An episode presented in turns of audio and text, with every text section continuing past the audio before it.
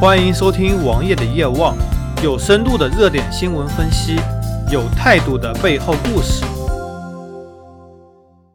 最近天气转热了，王爷我把去年秋天洗掉了一双春夏秋季的鞋给拿出来重新穿，但是发现一个问题，左脚的鞋带非常容易散，一天能散五六次，而右脚却不会散，那这是为什么呢？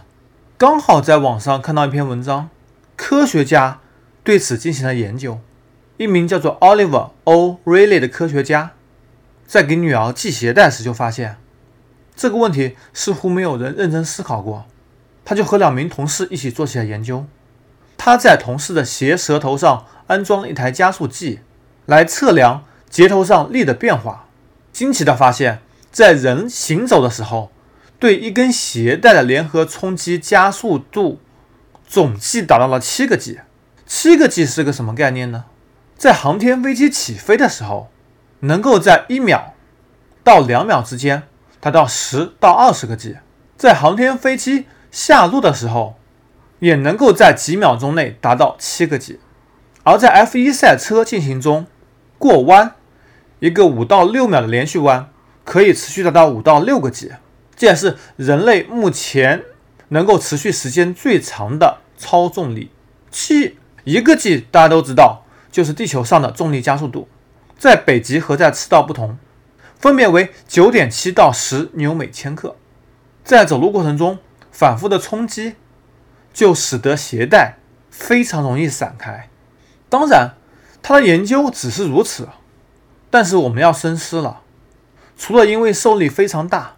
鞋带容易散开，那还有什么原因呢？比如说，为什么我只是左脚的鞋带散了，而右脚的没散？其实这和鞋带的材质、形状、系法都有很大的关系。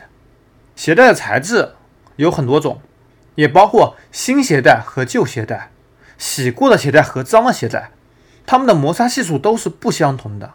鞋带的形状，通常扁平的鞋带比圆的鞋带。更不容易松，这也是由于力学的原理。同时，越长的鞋带，可能每一个部位平均受力会越小，也比较不容易松。所以说，今天节目就是如此吗？不，不是如此。我们要从中吸取到一些东西，比如说从系鞋带中能对我们带来什么启发。现在很多通信，比如说你在中国访问美国的网站，要经过海底光缆，而海底光缆也受到很强的力。有海水冲击力，有地球的地壳变化对它的冲击力，这些力都非常非常大，可能比我们想象中的力会高一个数量级。而每次海底光缆断裂，都会造成国内海外出口大量拥堵，访问境外网站速度下降。比如说谷歌，我科学上网访问谷歌速度就会下降，很影响我的工作、学习和生活，因为找很多资料只能通过谷歌来完成。这个时候就需要科学家进行研究。怎么样的海底光缆能够更具有韧性，从而需要材料科学技术的进一步发展？生活中我们也遇到了，当你掌握了某一方面的材料技术，广泛应用的时候，就能带来巨大的产值和巨大的利润。这也就是说，日本为什么材料科学这么先进，能够控制世界上很多的材料科学的进步？这也是我们需要深思的。在节目的最后，我也说一下，到底有没有办法？让鞋带永远不会散开呢？其实办法是有的，你把鞋带打一个死结就可以了。搜索同名微信公众号，关注我。